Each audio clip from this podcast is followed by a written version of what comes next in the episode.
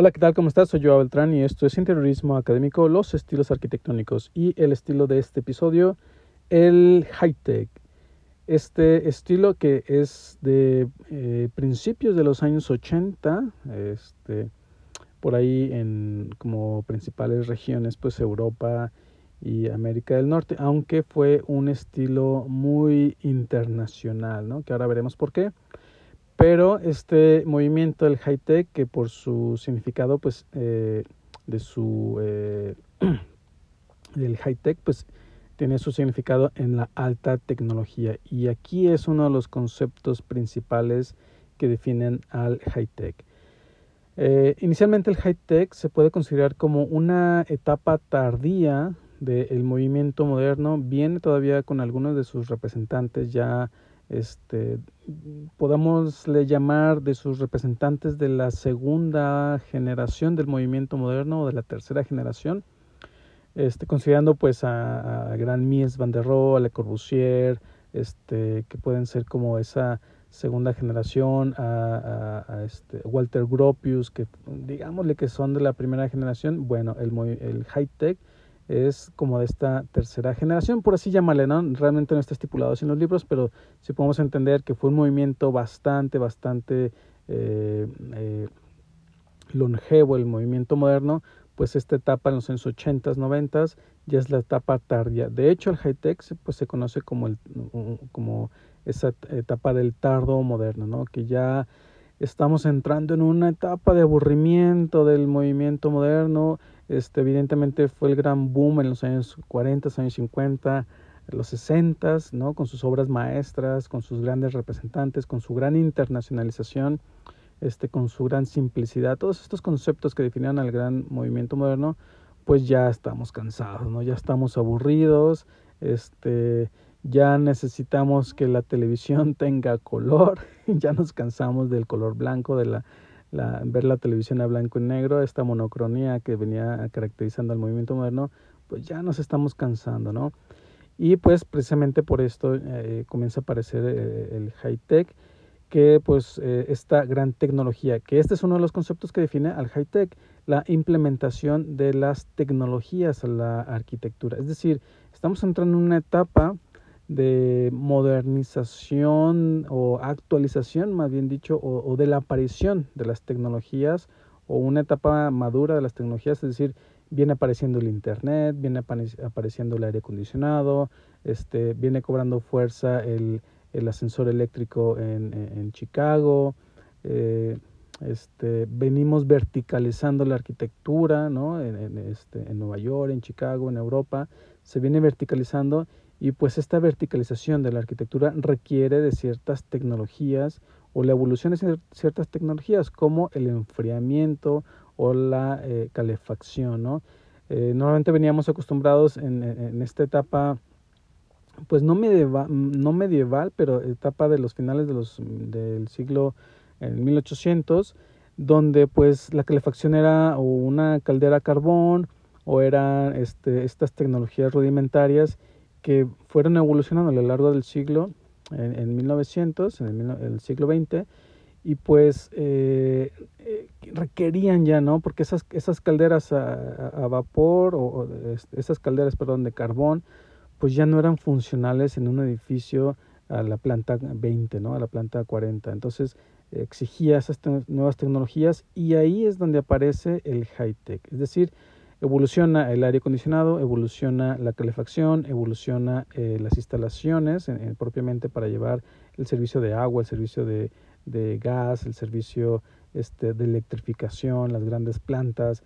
Es decir, toda esta tecnología viene evolucionando y se puede, pueden implementar a los edificios verticales, ¿no? El ascensor, el aire acondicionado, este, todas estas tecnologías. Y esto es lo que da pie a el high tech y tenemos grandes obras ¿no? muy representativas que eh, quizá nos pueden eh, ayudar a entender este concepto. ¿no? Una de las que más me gusta explicar del high-tech es el Museo Pompidou en París, este gran museo increíble que yo he tenido oportunidad de, de visitarlo varias veces, que eh, pues si lo visitas actualmente ya se ve un edificio un poco viejo, eh, sí lo han estado manteniendo bastante bien, se ve muy muy interesante actualmente, pero es uno de los eh, primeros edificios del high tech que si tienes oportunidad, oportunidad de googlearlo y ver sus imágenes, verlo en la fotografía, te vas a dar cuenta de lo que a qué nos referimos con el high tech que era la implementación de las, tecnologías. Segundo concepto que definía el high-tech era,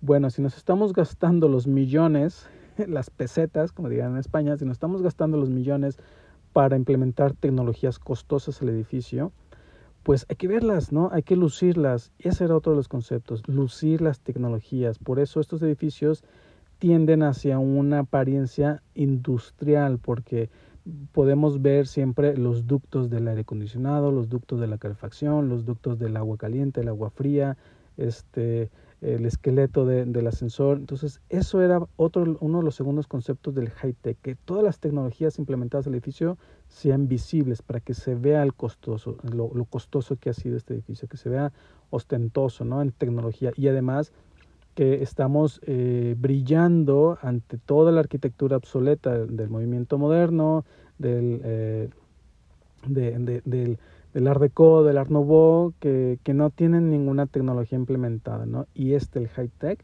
pues representaba este inicio, este finales del siglo XX, inicios de muy cercano ya al siglo XXI, de las altas tecnologías del Internet, de, la, de las telecomunicaciones, ¿no? Entonces, pues había que lucirlo. Y si tú ves el Pompidou, pues es precisamente eso, ves los, los ductos azules, los verdes, los eh, amarillos, que de ahí se viene categorizando un poco el color que se le asigna a cada instalación, ¿no? Que es el, amarillo, el, el, gas, el, rojo agua caliente o, calefacción, el azul pues agua fría o, o, aire acondicionado, el verde pues la electrificación. Y un poco se van este, categorizando de esta manera. Pero en el pecado llevaban la penitencia. ¿Por qué?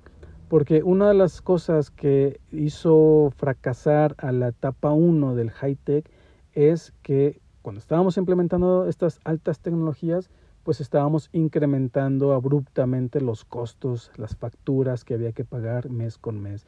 Y esta es una de las cosas que hizo fracasar, eh, principalmente uno de estos, eh, estos edificios, el Pompidou, ¿no? Era muy costoso.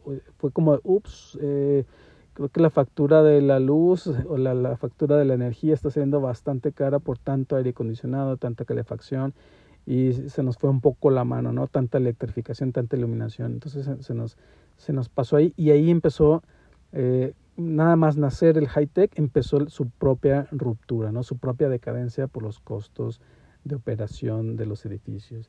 Y después viene, más o menos en ese mismo ambiente, otro de mis edificios favoritos, el Museo, el Mundo Árabe de Jean también en, en, en, París, este, que si tienes oportunidad de ir a verlo, es increíble este edificio, eh, eh, también de, de, este movimiento high-tech. ¿Por qué? Porque Jean Nouvel implementa, bueno, el, el mundo árabe, al, este, al tener documentos eh, de, que requieren un alto cuidado, una luz muy, muy especial para que no se dañen estos documentos, pues Janovel diseña toda una fachada con unos eh, mecanismos tipo el, obturador de una cámara reflex que se abre y se cierra conforme disparas la fotografía. Pues estos eh, obturadores, por así llamarles, eh, son mecánicos, recubre toda la fachada, se hace un mosaico árabe bastante interesante que tienen unos sensores que van midiendo la intensidad de la luz que va entrando al edificio y conforme va aumentando esta incidencia lumínica, pues estos obturadores se van cerrando de forma automática a través de, estos sensores. Es decir, ya no solo era la tecnología este, mecánica del de, aire acondicionado, sino que ya era la tecnología domótica, ¿no? donde venía el, gran eh, museo árabe a hacer, eh, eh, a presumir ¿no? de, de esta tecnología 2.0, por así llamarle, donde ya venía la domotización de la arquitectura, ¿no? Entonces, pero nuevamente viene esa ruptura de los costos, ¿no? Lo, costoso que era mantener el edificio, ¿no? Y pues también hay otros grandes eh, edificios representativos, eh, también uno de mis favoritos, la Lloyd de Londres, ¿no? Que se encuentra en la City eh, de Londres, este, en este gran centro eh, bursátil, este, como una especie de Manhattan, el proyecto Manhattan en, Londres, con este, el Aloy, ¿no? que este nombre tan famoso de las, de las aseguranzas, ¿no? que el, edificio del Aloy también es muy eh, tectónico, ¿no? Todo es recubierto de metal, líneas curvas, eh, pareciera que está un cohete ahí a punto de salir al espacio, ¿no? Este, eh, bastante interesante con, con, con todas las ducterías también visibles, no ya en colores, pero sí todo en acero inoxidable, que le da esa elegancia de sofisticación de la, de la bolsa, ¿no? Que en realidad no es de la bolsa, ¿no? Precisamente este edificio de la es como un mercado de seguros, este, como algo único a nivel mundial donde ahí se comercializan seguros, una especie de, este, de, de, casa de bolsa, pero de seguros, ¿no? Y ahí se concentran todos estos. Que muy cerca actualmente pues está el, el, museo, el museo, el edificio del Gherkin, este, el Swiss Re de, de Norman Foster, ya más del siglo XXI, más eh, de otra evolución, otro estilo, que lo vamos a ver más adelante pero que también está bastante interesante visitar este, este sector ahí en, en Londres, ¿no? la City de Londres. También otro de los, eh, bueno, está Lloyd de, de Londres, de, de, Richard Rogers, ¿no? que esto era importante decirlo, Richard Rogers viene apareciendo como esta tercera generación de arquitectos del, del movimiento moderno, eh, que también diseña junto con Renzo Piano pues el Museo Pompidou, eh, Jean Nouvel, el Museo Árabe, este, y también la sede del banco HSBC, en Hong Kong, que también de Norman Foster, ¿no? Ah. Este Sir Norman Foster, que también vienen un poco a tomar, bueno, Norman Foster y este, Genovel como que toman la batuta que se está cayendo del high-tech y la toman y la llevan hacia otra dirección que ya veremos más adelante, ¿no? Eh, sobre todo con Norman Foster. Y pues el high-tech, ¿no? Era esto, la eh, implementación de las tecnologías, la alta tecnología visibles en la arquitectura, este, si nos cuestan, pues que se note que nos costaron y que este edificio cuesta, ¿no? cuesta, costó sus millones y por eso y tenemos el poder para haberlo hecho.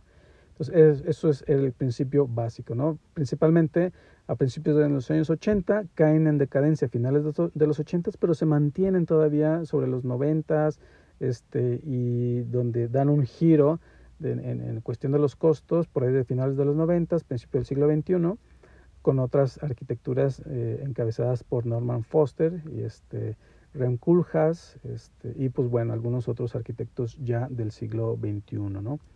Y pues nada, espero que te haya gustado este episodio del estilo high-tech, que es eh, bastante interesante este, de esta etapa postmoderna de los años, eh, principios de los años 80. Y pues nada, te agradezco como siempre por escuchar el podcast y te invito a que te suscribas, que actives las descargas automáticas y que me sigas en mis redes sociales. Estoy como Joao Beltrán con doble A en Facebook e Instagram. Y pues como siempre eh, agradezco mucho los mensajes que me envían y cualquier pregunta o mensaje que me manda a mi inbox, pues estoy encantado de contestarles. Así que pues, eh, pues por ahí los veo también. Y pues nada, nos vemos y nos escuchamos en el siguiente episodio. Hasta luego.